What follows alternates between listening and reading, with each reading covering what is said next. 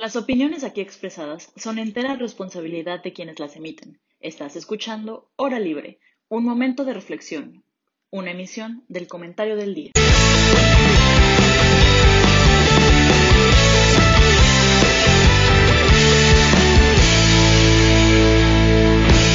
Muy buenas tardes a todo nuestro público conocedor. Esperamos que estén teniendo un excelente día en este inicio de semana.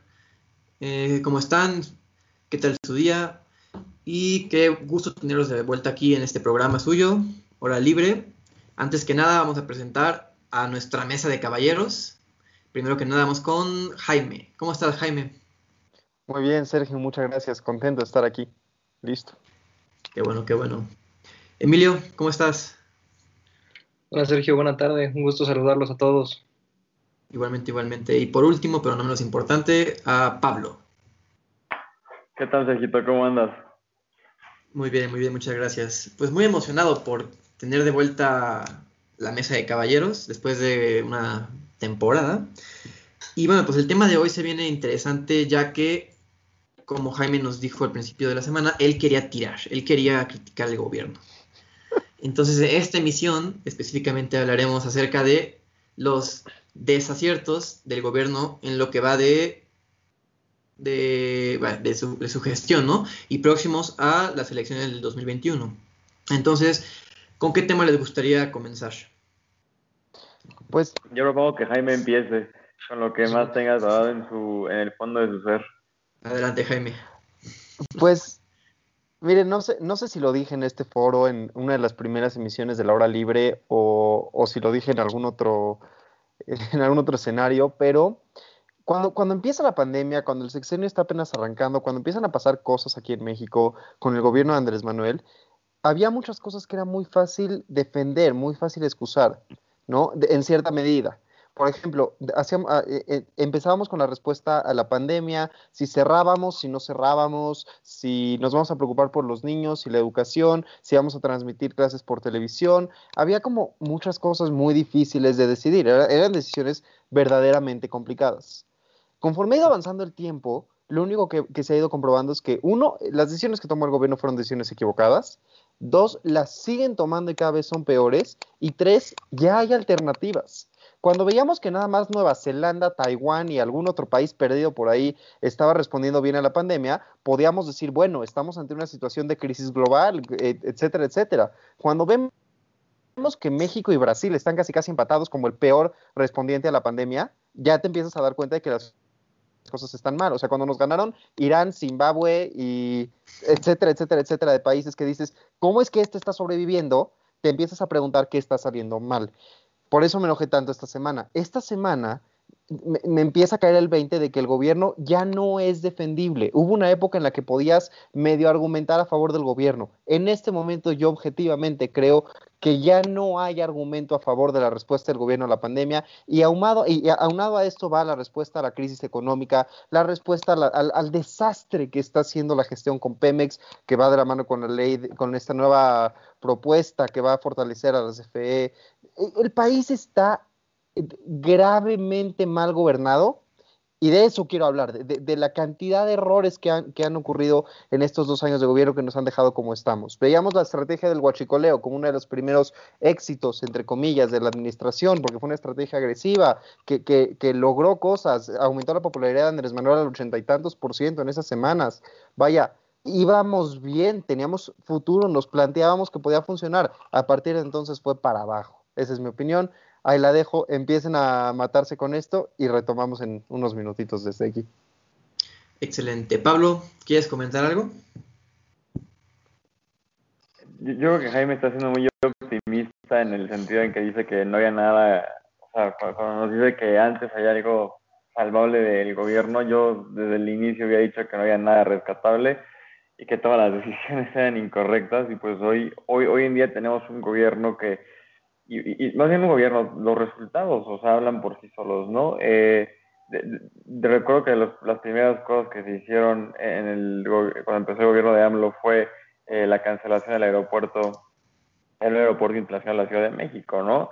Y, y yo creo que si vemos la estadística de, de inversión extranjera directa a partir de ese punto, la tendencia siempre ha sido la baja, ¿no? o la planta de Constellation Brands. Este, entonces, creo que eso ha sido una constante y, y, cada vez eh, se refleja más que, eh, los errores del gobierno, ¿no? Salió Arturo Herrera hace unos un par de horas a decir que estaban buscando que, que las inversiones extranjeras y privadas vinieran a México, estaban buscando mecanismos de confianza para que la inversión pudiera llegar a salvo a México.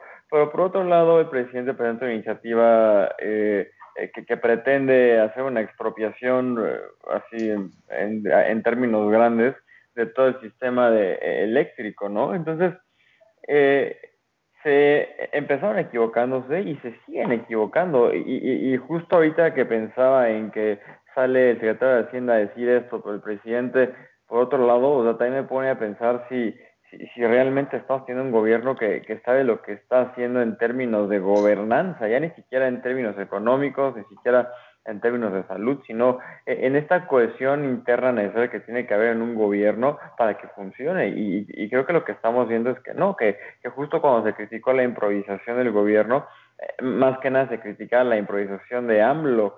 Y, hoy en día tenemos gente capaz que, y gente preparada, eh, podemos decir eso de algunas personas en el gabinete de, de AMLO, que no están pudiendo hacer sus, ejercer sus funciones de manera correcta porque hay un tope, ¿no? Y era lo que yo dije desde que empezó el, el, el sexenio de AMLO y, y, yo creo que voy a poner mi, mi puesto de tarot porque al parecer predigo muy bien el futuro.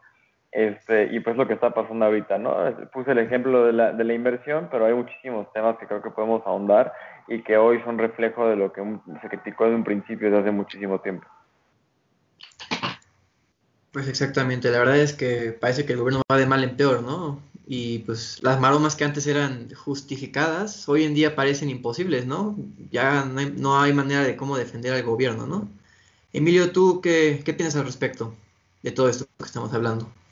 Pues mira, más que rescatable, yo creo que antes era eh, comprensible, ¿no? Creo que cuando llegó AMLO al poder realmente sí veníamos de, eh, pues teníamos eh, a toda una ciudadanía pues ya enojada con, con, la forma de gobierno que se había manejado en años anteriores. O sea, sí no, no creo que sea rescatable, pero sí se entendía el, el, por, qué, por, qué, está ahí AMLO, por qué está ese gabinete, o sea, sí se, sí se entendía los valores que querían fomentar. Claro que pues yo, yo la verdad tampoco tenía muchas esperanzas en ello, pero eh, la verdad es que eh, pues hemos tenido la oportunidad de, de, ir viendo cómo van evolucionando, pero han tomado pues bastantes errores entre algunas medidas pues que se, ya se podrían considerar eh, autoritarias, tanto estrategias fallidas en diversas ocasiones y sobre todo demasiado tarde. Digo, creo que uno de los ejemplos más puntuales podría ser que eh, algo que algo que se pedía mucho al inicio de esta, de esta pandemia es que se dieran más apoyos a los, a, los microempresarios, a los empresarios de pequeñas y medianas empresas, algo que en su momento se dijo que no se iba a dar y ahorita está habiendo un comunicado de la, de la Secretaría de Economía que ya quieren dar un apoyo de, de 25 mil pesos, o sea, estamos prácticamente un año tarde cuando e, esta opción no, o sea, no, no es algo nuevo, se, se, dio desde hace un año, pero no se quiso tomar. Ahorita, y la verdad es que, pues siendo sinceros, para, para un negocio, pues 25 mil pesos pues son prácticamente nada. En, en, muchas ocasiones ni siquiera alcanzan para cubrir una renta. Eh, algo que también me llama la atención de este gobierno es, es, un poco el tema así de las cifras. O sea, podemos ver desde eh, cuando nos tocó su, su segundo informe de gobierno, que también él, pronosticaba un crecimiento de 4 o 5% y pues hoy en día vemos que no. O sea, no, primero me acuerdo que celebró un, un 0.0% de crecimiento, que fue algo un poco vergonzoso, pero lo celebró con, tal de, no decir que, estábamos en, un, en una etapa de decrecimiento. Y ahorita pues, pues, pues me sorprende esto de las cifras, porque si, nos estaban prometiendo un crecimiento de 4 de 4 al 5% y, y ahorita vimos que tuvimos una caída prácticamente del 9%, pues ¿qué podemos esperar para años futuros? Lo mismo pasa, pero no únicamente en, cifras de crecimiento, podemos verlas en, cualquier tipo de, de, sector o de área, ¿no? Un ejemplo sería la, la, Secretaría de Seguridad, donde también están dando cifras que pues, yo creo que no tienen nada que ver con la realidad. Mencionas un punto muy importante y voy a empezar a meter un poco de cizaña para hacer enojar a Jaime Mencionaste que en el segundo sexenio, bueno, perdón, en el segundo año hubo un, o sea, decreció 9 puntos. No, todavía no empieza la dictadura, Sergito, y ojalá no, no, no pase eso del segundo sexenio, por favor, te lo suplico. que la boca se, no, no digan se, eso. se me haga chicharrón. Pero bueno, mencionabas una caída de... si, se, si se reelige López Obrador, lo escucharon aquí primero. pero no, esperemos que no. Y eso es nuestra labor en, dentro de menos de medio año. Entonces, pero bueno, el punto no es el punto es que tú mencionaste, Aroche, el que hubo una caída del aproximadamente del 9%, ¿no? Pero muchos podrán justificarlo con que se nos vino encima la pandemia, se tuvieron que cerrar los negocios, pues que se cayó la inversión. Jaime, ¿tú qué tendrías que decir al respecto ante todas estas maromas que se aventaría un Chairo?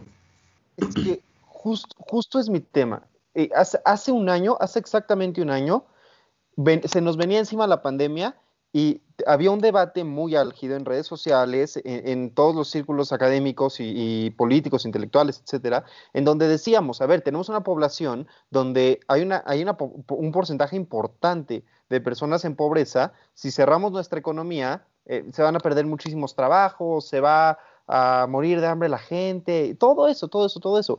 Y eran, eran argumentos, sin, no necesariamente concluyentes, o sea, tal vez no significaban que que no teníamos que cerrar, pero por lo menos daban un punto en que pensar, ¿no? O sea, nos, nos permitían preguntarnos, ok, entonces, ¿qué hacemos?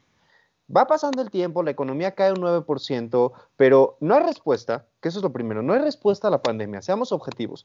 Vacunas no las desarrollamos nosotros, entonces no es como que nosotros hicimos las vacunas, no las estamos distribuyendo bien nosotros, entonces no es de que el gobierno está haciendo que nos lleguen las vacunas, no, no están llegando. El otro día López Gatel publicaba algo así de que como que en el sexto día de vacunación en Campeche habían 16.700 personas y en el séptimo día 16.900. Vacunaron a 200 personas en un día. ¡200 personas!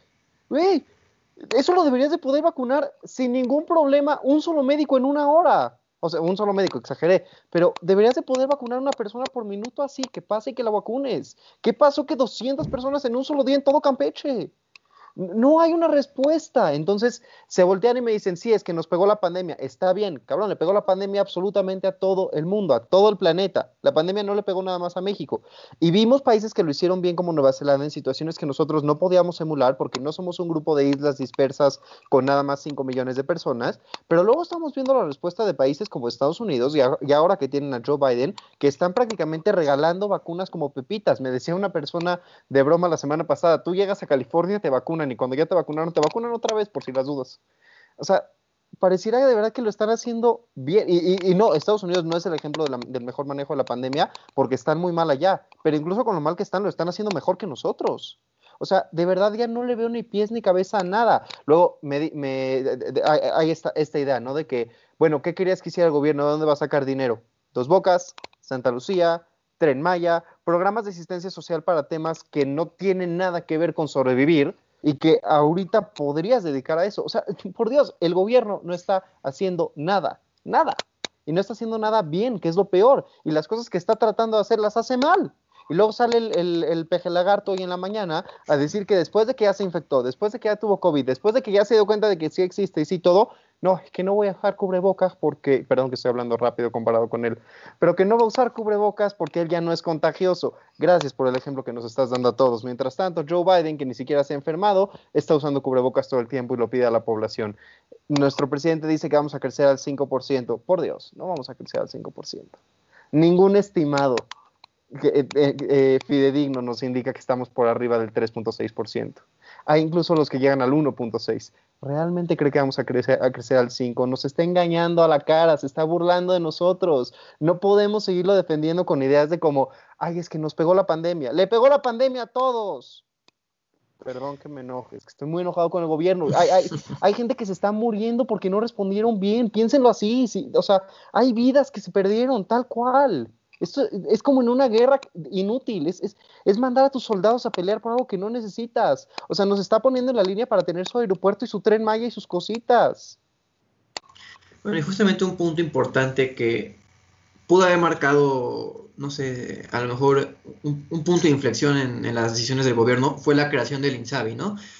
Porque se vino la creación del INSABI y tres meses después aproximadamente se vino la pandemia. Fue la oportunidad de demostrar que las políticas que quería implementar Andrés Manuel podían tener futuro. Sin embargo, hace poco, unos días, los expertos han dicho que el, sistema mexicano colapsó con la pandemia. Entonces, parece ser que si lo que teníamos era malo, dependerá de la opinión de cada quien, lo que tenemos ahora está mucho peor. Pablo, ¿tú qué piensas al respecto de, esto? Pues mira, yo, los sistemas de salud en el mundo en general son complicados, yo creo, y, un ejemplo es el Obamacare.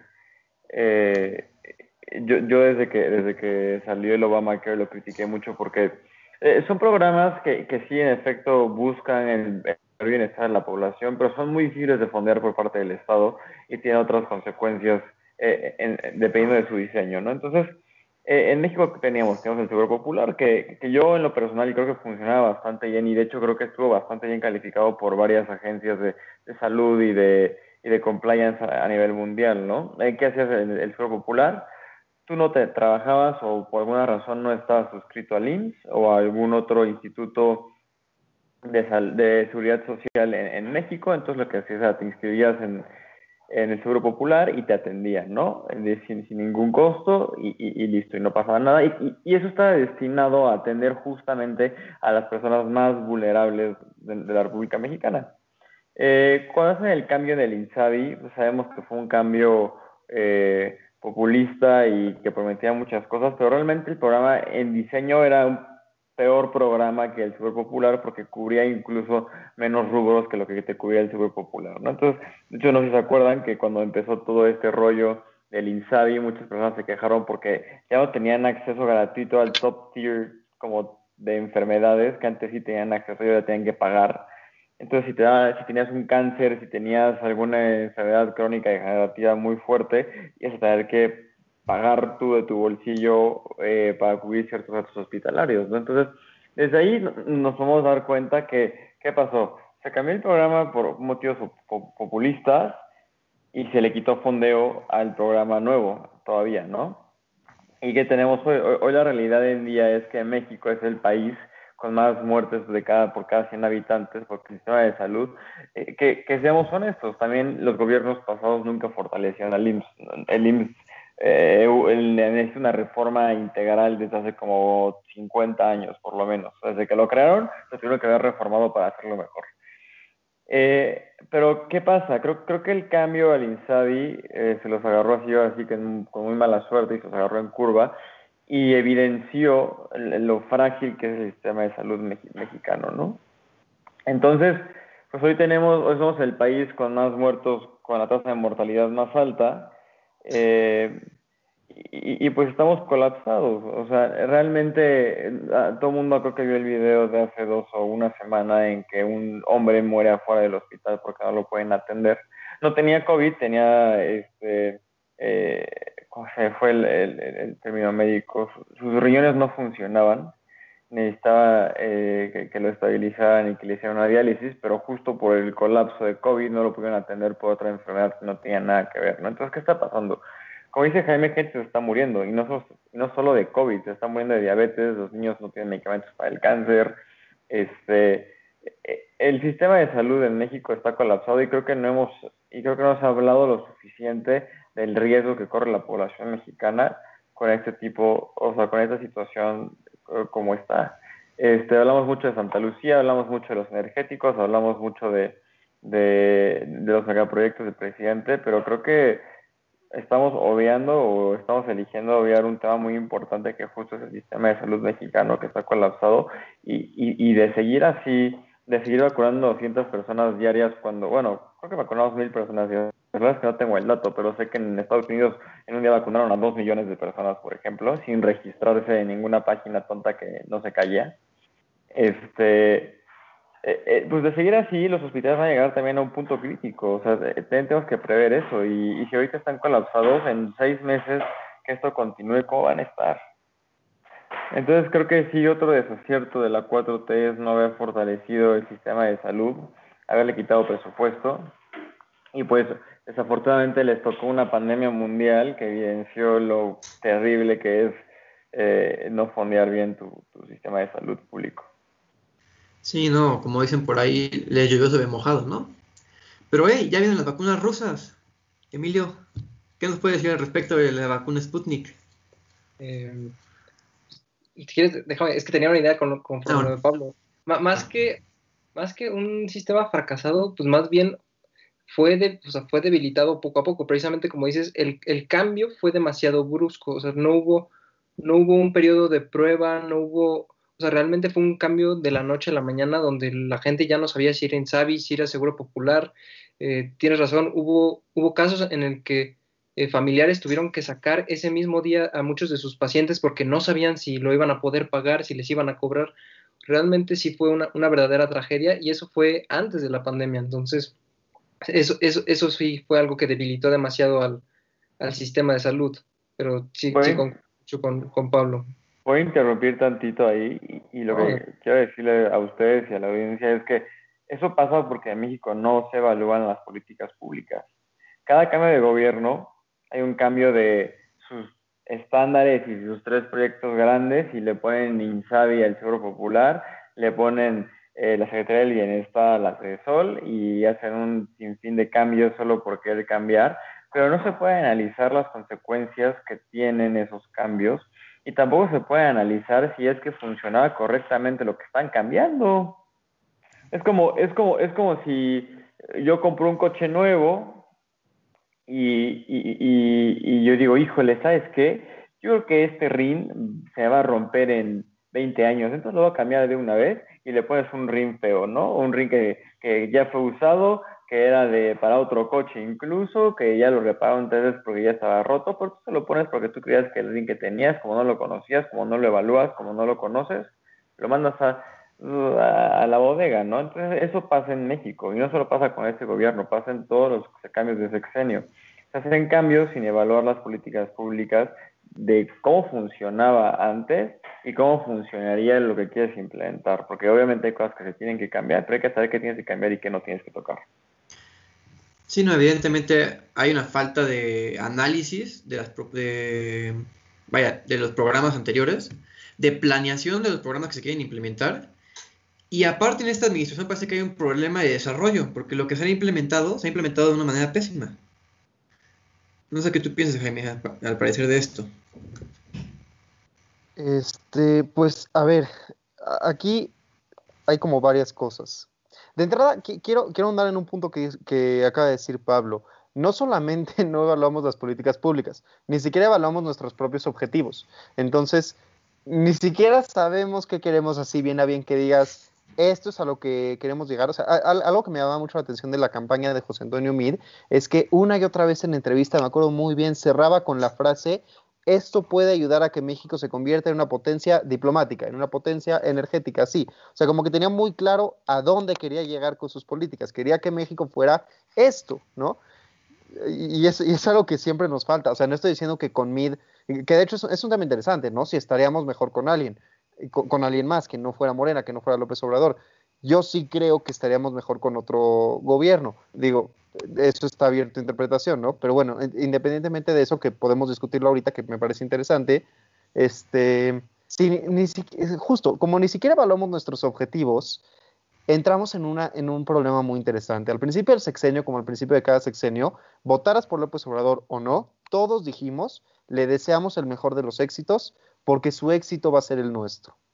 Ya, ya viéndolo objetivamente ahorita, dos años después, a mí me parece que desearle éxito a López Obrador ya no significa lo mismo, porque los objetivos de López Obrador están tan alejados de la realidad económica, política y social que vive México, que, que si, si tiene éxito, de verdad ya no nos conviene. O sea, ni siquiera nos conviene que tenga éxito.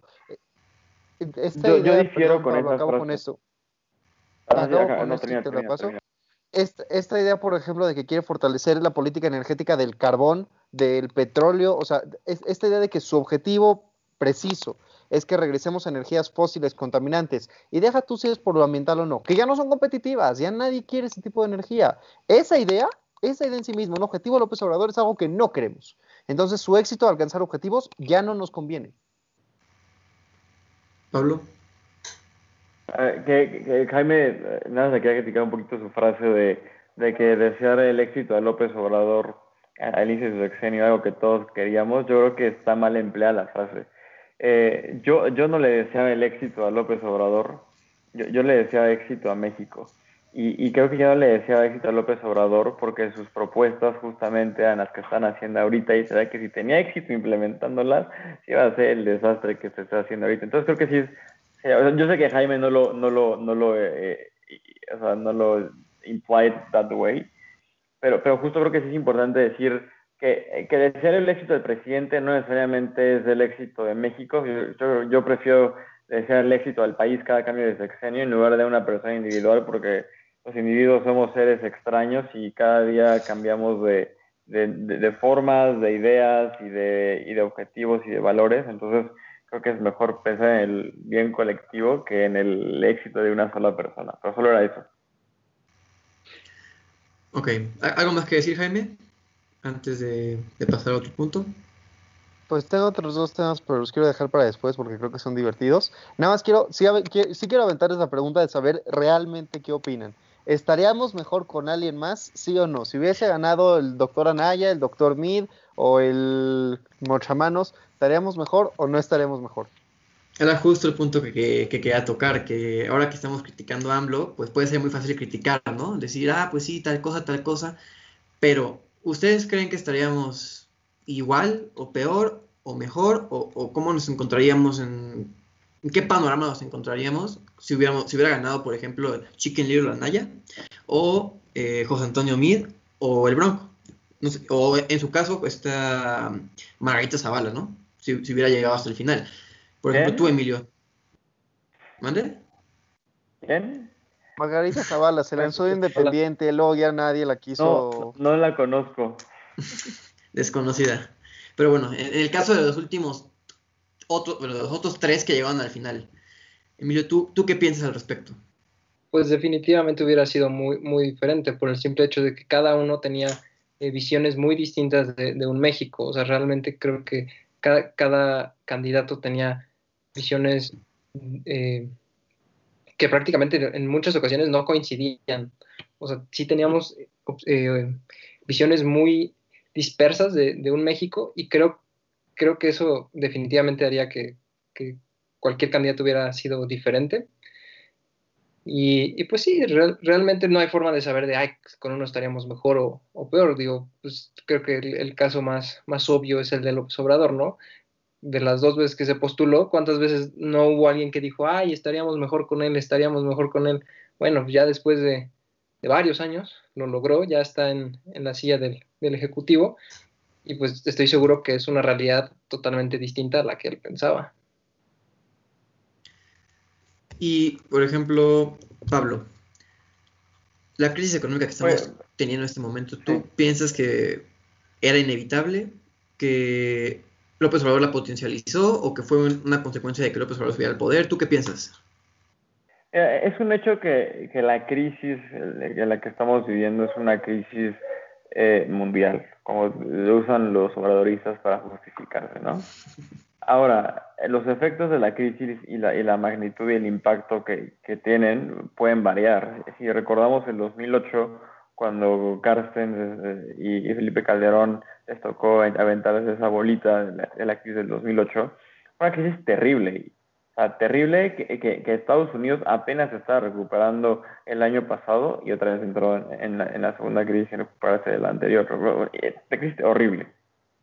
Pero los efectos sobre México fueron muy pocos. Obviamente hubo pérdida de empleo, obviamente hubo decrecimiento económico, hubo desaceleración económica, pero lograron mitigar los efectos a que nos dieran un rozón, más o menos. sí, se dio un buen manejo de la crisis, ¿no? Exacto, creo que había un, no, no creo que era la frase de él, pero fue como una gripa, algo así estaba por ahí eh, que habían dicho, para la magnitud de la crisis que era. Eh, yo sí creo que con Anaya o con, o con Pepe Mí definitivamente las cosas serían mucho mejores. Este, a mí como persona, Anaya tampoco me, me cae bien, siento que es igual eh, que AMLO en, en, varios puntos, creo que es una persona con un ego mega inflado y que también solo busca el poder. De hecho, por eso destruyó el PAN. Este, me hubiera gustado mucho ver a Pepe Mitz, la verdad, en la, en la presidencia. Creo que lo hubiera hecho muy bien. Eh, creo que es alguien con mucha capacidad y que creo que hubiera armado un buen equipo que sin duda hoy, si bien eh, tendríamos a lo mejor de crecimiento económico y, y pérdida de empleos, sería por lo menos la mitad de lo que está haciendo ahorita. O sea, el decrecimiento era inevitable. Lo que está pasando ahorita es la magnitud. Exactamente. Si, si, vemos las estadísticas, creo que solo Vietnam y China eh, tuvieron crecimiento positivo en el 2020. Eh, y, ya, ¿no? Y, son economías muy grandes que, que, su tendencia de crecimiento es del 8% anual. Entonces, eh, realmente ese, ese crecimiento positivo que tuvieron el año pasado, eh, creo que es una combinación entre que sus economías están mejor preparadas para afrontar la pandemia, eh, el ciclo de comercio que, que, vivieron durante la pandemia y también obviamente el impulso que ya traían años anteriores, ¿no? Entonces, yo creo que el decrecimiento sí era inevitable en ese sentido. Sí, aparte China tuvo la ventaja que salió antes de la pandemia, ¿no? Entonces, bueno, sea, logró recuperarse un poquito antes, a, pesar de que ahí fue donde empezó, ¿no? Entonces, pues eso fue como un plus, pero el caso de Vietnam es muy interesante porque igual es una potencia emergente que, pues, a pesar de la pandemia, pues sigue creciendo, ¿no? A, su, a sus ritmos, pero sigue creciendo. Emilio, ¿querías comentar algo? Vietnam tuvo un crecimiento, eh, perdón, rápido, ah. después de que pasó el gobierno comunista a un, a un esquema libre de mercado, solo quería decir eso para que eh, más o menos podemos entender la, el, fenómeno de Vietnam. Fue como lo que pasó a China después de que salió Mao y entró en un esquema de libre mercado controlado por el Estado, pero algo es algo parecido. Qué curioso decir libre mercado controlado por el Estado. Qué bonito. Es una paradoja, ¿no? Funny, funny thing. Perdón, Emilio. Emilio, adelante. No, nada más quería hacer un breve comentario. Yo sí creo que el, el decrecimiento era inevitable, pero por la pandemia, porque recordemos que AMLO ya traía, o sea, México entró en crisis desde antes de la pandemia, lo único que hizo la, la pandemia fue acelerar este, esta crisis económica para México, pero México ya estaba en, en una crisis desde antes de la pandemia. Pero lo que voy es, independientemente si hubiera habido pandemia o no, el decrecimiento que hubo con Andrés Manuel, ¿hubiera habido decrecimiento con Pepe Mid o con Anaya o con el Bronco? definitivamente en, distinta proporción, pero sí. Pero se veía venir, o sea, era inevitable, pues. Específicamente hablando de la pandemia, sí. Ah, ahí, sí, ahí sí voy a diferir un poquito, no, en el sentido de que la pandemia no nos hubiera hecho decrecer. Todos los países, salvo China y Vietnam, íbamos a decrecer en la pandemia, pero Previo a la pandemia, algunas de las razones por las cuales México decreció fueron el espantar a las inversiones del país con la cancelación del aeropuerto, cosa que ninguno de los otros candidatos, ni siquiera la desconocida Margarita Zavala, tenía contemplada. Eh, eh, cosas como espantar a la, participación ciudadana en la, en la iniciativa pública como, con, leyes como la ley de salarios, esta, esta, inversión de la que ya hablamos en, en energías no renovables, en energías pues que le siguen haciendo daño a la ambiente y que nos hacen menos competitivos. O sea, la realidad es que sí hubieron políticas de este gobierno que negativamente impactaron el crecimiento, más allá de que después nos cayó una pandemia. Entonces, puede ser que si México viniera de un crecimiento del 2, 3%, es más, del 1.5% el año pasado en lugar de 0.0, este año en lugar de caernos hasta el sótano del 9, hubiéramos estado en menos 5, menos 4. Es más, menos 8 o menos 7. Tampoco voy a, decir que Pepe Mid, Ricardo Anaya y el Bronco iban, bueno, el Bronco no, que Pepe Mid iba, iba a llevarnos a crecer el 30% durante la pandemia. No, todos nos íbamos a enfrentar a una crisis así. La pregunta es qué, qué, se iba a hacer. Y más aún, es muy buena tu pregunta, Sergio, de qué hubiera pasado si no tuviéramos este gobierno de, con respecto al crecimiento y todo eso. Pues va, va, va, va otra igual. ¿Qué sigue ahora? ¿No? Porque ya no va a haber pandemia dentro de un año, ¿no? Ya no va a haber nada. Esperemos. Pero seguimos sin una respuesta para crecimiento, seguimos, seguimos sin una, justo creo que Pablo lo mencionaba el programa pasado que estuve con él, eh, este, este nuevo plan de la secretaria de Economía, Tatiana Cloutier, de reactivación económica, es un chiste eh, venido a más, o sea, ni siquiera llega chiste. No sé, como aunque si ni siquiera tenemos plan de crecimiento ahorita que ya que vamos de salida, pensar que había plan de crecimiento cuando estábamos más o menos estables, pues no. Pues sí, es algo preocupante, ¿no? Estamos hablando en el pasado, pero pues también hay que hablar del futuro, qué es lo que, lo que viene para México acabando la pandemia, si es que acaba el siguiente año, porque el ritmo en el que vamos, nos podemos alargar hasta el 2023 a lo mejor. Entonces, no sé, eso es algo interesante, ¿no? Que también como que no hay prioridad, como que, o sea, podrías pensar, bueno, me enfoco primero en tratar de resolver lo de la pandemia para después enfocarme a la economía o viceversa, o, pero aquí parece que a ninguno le quieren meter, lo único que le interesa es sus proyectos, sus ambiciones, que solo benefician, vaya, yo creo que ni siquiera lo benefician a él, ¿no? Entonces pues, es como, como irónico. Entonces, pero bueno, tocando ese tema que dices de que qué viene a futuro, Emilio, ¿tú qué piensas que viene a futuro, tanto a corto como a mediano plazo con Andrés Manuel? Uy, interesante pregunta. Eh, la verdad es que no. Vamos, a jugar al oráculo. O sea, me gustaría tener una respuesta más, más concisa, pero la verdad es que no, no lo sé. O sea, algo, que, que me ha demostrado este sexenio, lo que lleva, es que verdaderamente no sabes con qué puede salir al día siguiente. O sea, es, muy poco predecible. Eh, no, no, sé qué esperar, la verdad. Eh, quiero pensar que se vendrán eh, algunos golpes un tanto fuertes para México, ya con, con el TEMEC y, su implementación pues, más, más rígida. Pero pero específicamente López Obrador, la, verdad es que no lo sé, no sé cuáles vayan a ser sus, siguientes movimientos. Tú, Pablo, ¿qué piensas? Yo, yo preveo desastre, desastre y más desastre. Eh, creo que vamos a, empezar un, segundo, segunda mitad de sexenio muy, muy complicada para todos. Eh, de, entrada, creo que lo, primero que hay que ver son las elecciones de 2021 y a mí me preocupan varias cosas. Eh, lo, que más me preocupa es que a pesar de los eh, terribles dos años que hemos vivido, casi tres ya, bueno, próximamente tres, la oposición en México no, hay, no está a la altura de nada. O sea, yo no sé ustedes, pero yo no me sentiría, o sea, así como no, nunca votaría por Morena, yo tampoco me sentiría cómodo votando por cualquiera de los otros partidos políticos que hay ahorita actualmente en México. Eh, y, justo creo que Emilio y Sergio lo platicaban en la clase pasada de los candidatos eh, estrellas o deportistas o lo que sea. O sea, realmente esa es la, la, vida política que, que, queremos para México. O sea, tenemos que recordar que, que estas personas son las que diseñan las políticas públicas que nos van a llevar hacia un mejor futuro y, te ponen a, a, celebridades, a ex mis universos, a futbolistas que no tienen una, perdón por la palabra que se iba a salir, idea de lo que es gobernar. Entonces, de entrada, me preocupa porque no sé por quién voy a votar. No sé, no sé quién eh, merezca el voto de los mexicanos y, y, la confianza para que nos lleven hacia un mejor lugar, porque para mí o sea, pero perdón por lo que voy a decir, pero AMLO o el PAN o Movimiento Ciudadano, lo que sea, nos va a llevar al mismo lugar que es a la ruina. Realmente no hay nadie eh, disponible para, para con, una buen, con un buen plan político para ayudarnos. O sea, realmente todos están para el perro, así en términos coloquiales.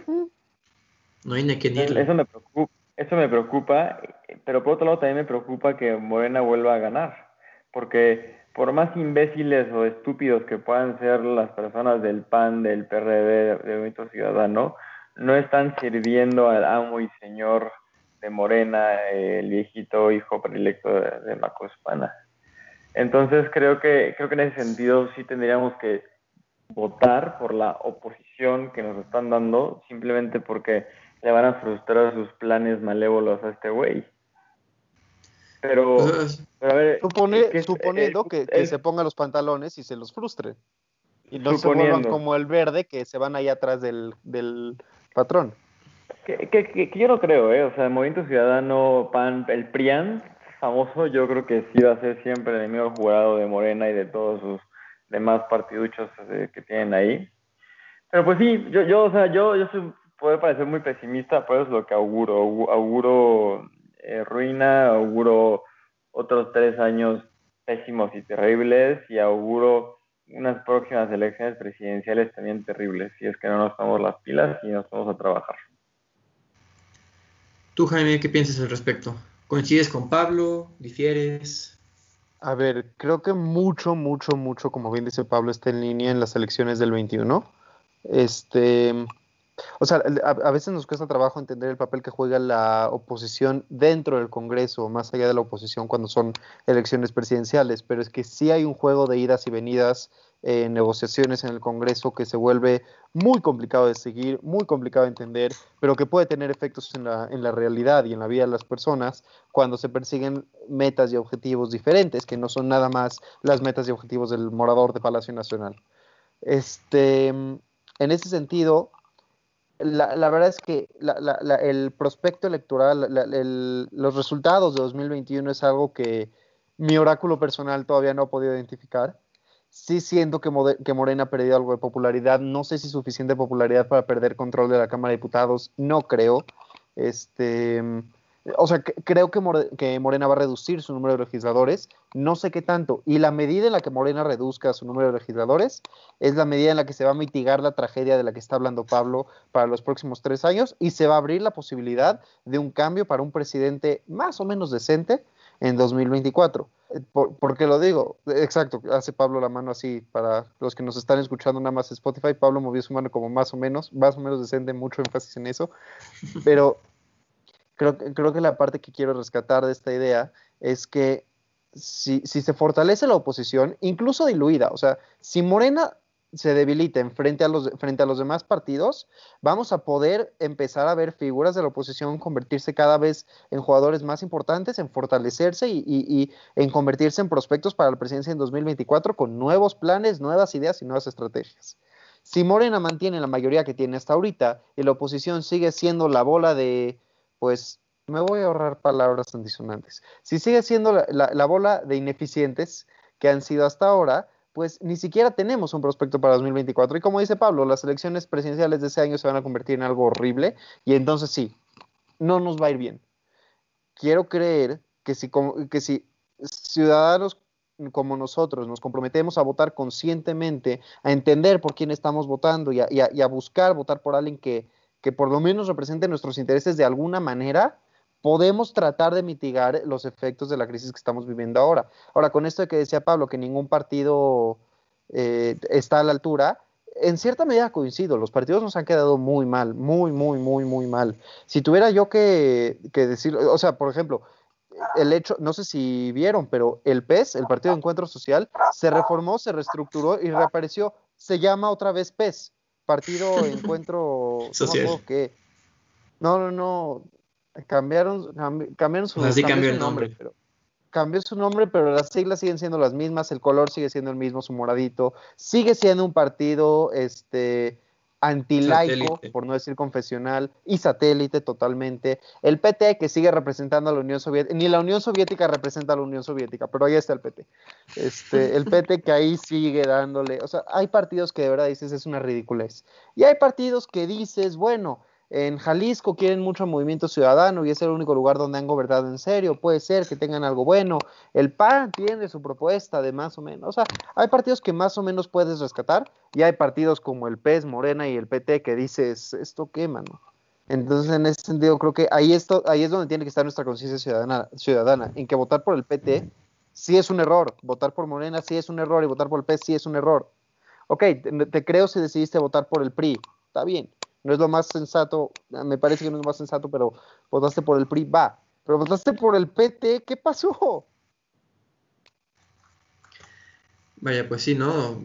Digo, la verdad es que la política mexicana está gobernada, dirigida por tres partidos políticos grandes y los demás son satélites parásitos, ¿no? Que andan ahí nomás pegándoseles para ganar este popularidad, ¿no? Pero en sí la política siempre ha sido PRI, PAN en un momento el PRD y luego el PRD evolucionó a Morena y el PRD ahí es un, parásito de pan, ¿no? Pero bueno, hablando de la oposición, ¿creen que si México Libre hubiera logrado la conformarse como un partido, habría mejor panorama para el, tanto para el 2021 como para el 2024? ¿O lo ven igual de oscuro? México Libre es una burla, porque representa lo mismo que hacen los demás partidos, solamente que México Libre no tiene a nadie. O sea, por lo menos el PT, o sea, si seamos honestos, si votas por el PT, estás votando por Morena, si votas por Movimiento Ciudadano, estás votando por el PAN. O sea, todo el mundo sabe cómo funcionan las alianzas electorales y al final del día, incluso en la boleta, como cuando salen por coalición, eh, te ponen, no sé, imaginemos que Jaime es el único candidato del PAN Alianza Movimiento Ciudadano, entonces sale su cara en el PAN y sale su cara en nombre del Movimiento Ciudadano. Entonces, el problema de México Libre es que realmente no está aportando nada porque nadie en primera va a entrar en coalición con México Libre porque se peleó con el PAN, porque eh, la señora de Calderón y Calderón este, se, se enojaron, hicieron su balón y dijeron yo no juego más con ustedes.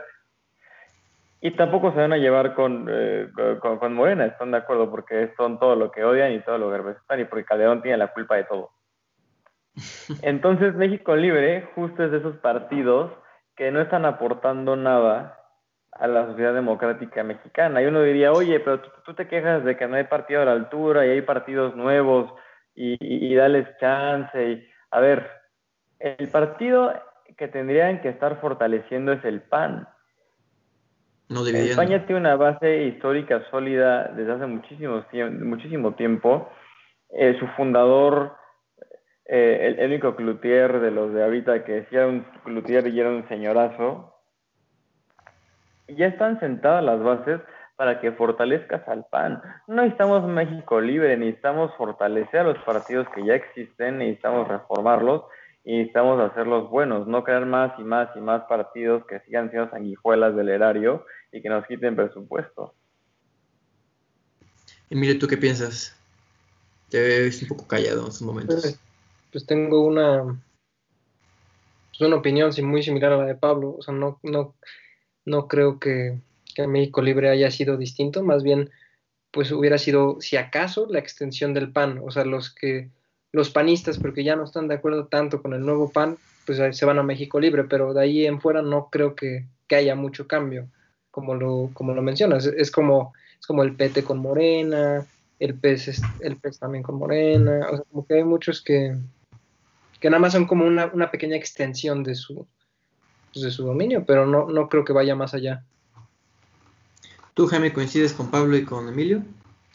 Estoy de acuerdo, y más aún, me acuerdo muy bien de una estadística de las elecciones de 2018 por la, en, en la cual decía que la segunda opción para la mayoría de los que iban a votar por el PAN, o sea, por Ricardo Anaya, era el PRI. O sea, si, si tú querías votar por Ricardo Anaya, pero Ricardo Anaya se, va, se daba de baja, pues te ibas con el PRI, ¿no? Te ibas con MID sorprendentemente, si la, la, gente que iba a votar por el PRI, su segunda opción era Morena. porque Ricardo Anaya había sido tan agresivo con Peña Nieto y con sus demás aliados que, que, mucha, mucha de, la, de la estructura priista decía, es que si gana Anaya, a mí me van a mandar a la cárcel. Entonces, muchísimos, muchísimas, muchísimos personajes, cuando se dieron cuenta de que Mid tenía pocas posibilidades de ganar, lejos de apoyar a Anaya, se fueron a apoyar a Andrés Manuel. ¿Por qué digo esto? Porque a veces los partidos satélite y la, distribución del voto, la división del voto, funciona de maneras muy curiosas. Esto de, de México Libre es muy, muy, muy poco probable que le hubiera hecho daño al PAN o a Morena, como dice Pablo, o sea, ningún panista que se precie se va a ir con Calderón que se enojó con el PAN, y ningún moreno que se precie se va a ir con México Libre que es Calderón. Entonces, probablemente le va a acabar quitando a un par de, de, de, Movimiento Ciudadano, a un par del PRD, a un par del PRI, y nada más todos los partidos que le podían hacer frente a Morena se van debilitando y se van haciendo más chiquitos. Pero a Morena no le pega. Entonces sí, creo que es justo decir eso. Bueno, pues Pablo ya nos comentó cuál es su solución, fortalecer al, al Partido Acción Nacional original, no al, a la porquería que tenemos hoy en día. ¿Tú qué nos podrías proponer como una solución, Jaime? ¿Cuál sería tu... ¿Tú qué implementas para poder solucionar esto? Pues del lado, ¿Y, del lado electoral... Idea? De, del lado electoral sí creo que es importante que se fortalezcan los partidos existentes. Este, es muy cierto eso. Tenemos, tenemos un problema con la, con la representatividad en México. O sea, tiene que haber un claro representante de la izquierda en el sentido de la igualdad, de la derecha en el sentido de la libertad, de la y, y otro par de ideas. No pasa nada que tengas un partido verde fuerte que, que proteja el medio ambiente, etcétera. O sea, está bien. Muchos países europeos este, tiene, tienen partidos verdes que representan un, un, sector importante de la sociedad, pero que sí represente. O sea, por favor, explíqueme quién se siente representado cuando ve, no sé. Eh, yo que creo que Movimiento Ciudadano no es tan mal partido, tampoco creo que represente a nadie. O sea, no creo que, no creo que Movimiento Ciudadano esté tomando un sector de la población importante y, lo esté representando. Movimiento Ciudadano es un partido satélite en todo el sentido de la palabra. Igual que el verde, en México no tenemos ambientalistas, por Dios, ¿qué nos hacemos? Este, eso en el sentido electoral. Y en el sentido económico, veíamos en la clase del profesor eh, Eduardo López, nuestro sensei, que la, la desigualdad, el desarrollo económico, solamente se puede alcanzar dividiendo un pastel, mejorando la calidad de vida de todas las personas. Es parte de la idea que tenía López Obrador, ¿no? Que, que este, este, pastel económico está muy concentrado en algunos, entonces hay que distribuirlo. El problema es que si este pastel no crece, lo que tienes que hacer para distribuir es quitarle a algunos e ir moviéndole ahí. Entonces, si vas a estar quitando, pues la gente que tiene lana se va a ir, porque puede hacerlo, porque tiene el dinero para hacerlo. Entonces, si realmente queremos que algo empiece a caminar, lo primero que necesitamos sí es crecimiento. Esta idea que tiene López Obrador de que no necesitas crecimiento para generar desarrollo social es una mentira. Necesitas crecimiento para que haya más dinero, para poder designar, de, eh, utilizar ese dinero para distribuirlo bien, que no digo que el PRI lo haya hecho bien ni nada, o sea, no se ha hecho bien, pero eso es lo que se necesita. Se necesita crecimiento para que de ese crecimiento podamos generar desarrollo. No podemos generar desarrollo sin crecimiento, no existe, no hay, es una falacia, es una mentira. Entonces, que nos dejen de dar a tole con el dedo, que nos dejen de decir que, que lo que está tratando de López Obrador es redistribuir para que de las cenizas podamos volver a crecer. Nada, de estas cenizas no sale nada, de estas cenizas solo hay ceniza. Necesitas crecimiento, del crecimiento y desarrollo he dicho. Emilio, ¿tú qué opinas?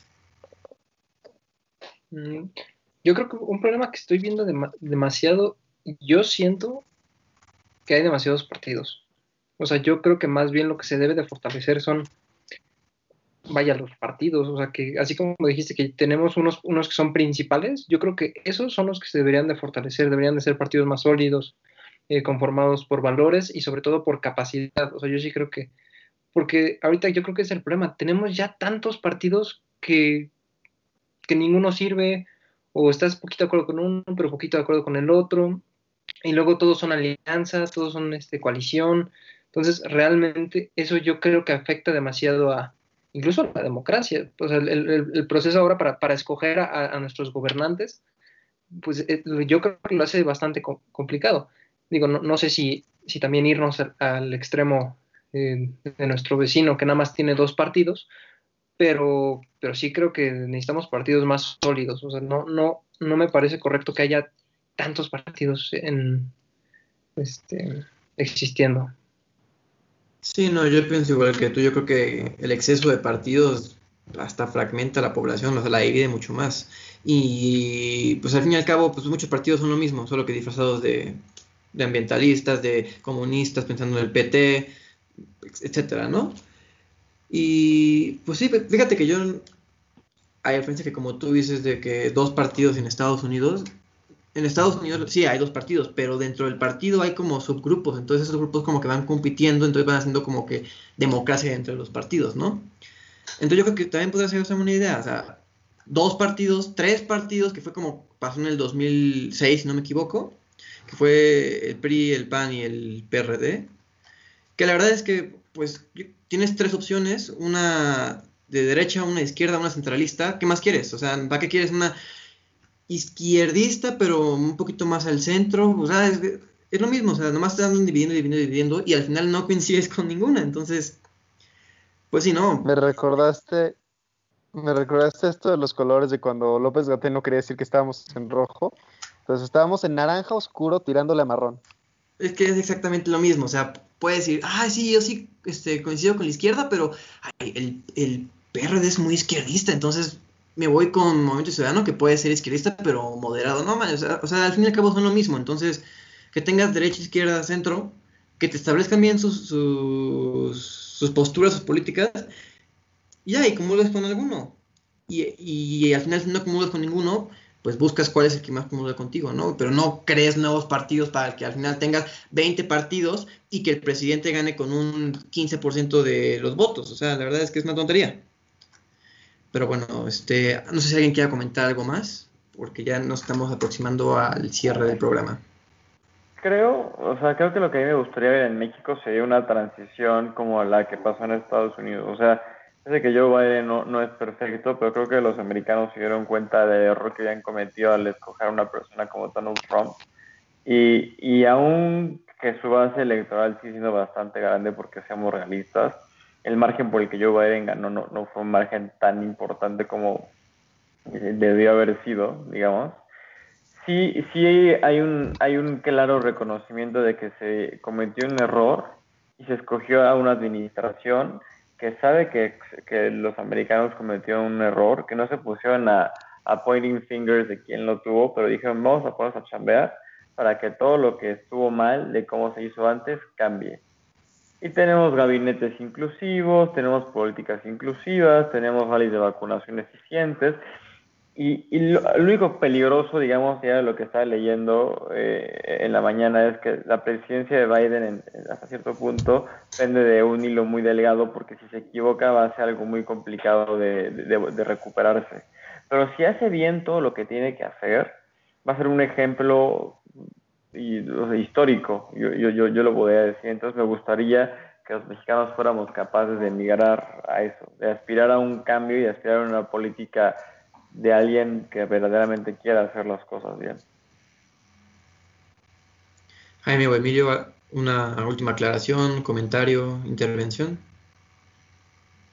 Pues, destaca que estoy muy de acuerdo con Pablo. Muy de acuerdo, de hecho, muy, muy, muy de acuerdo.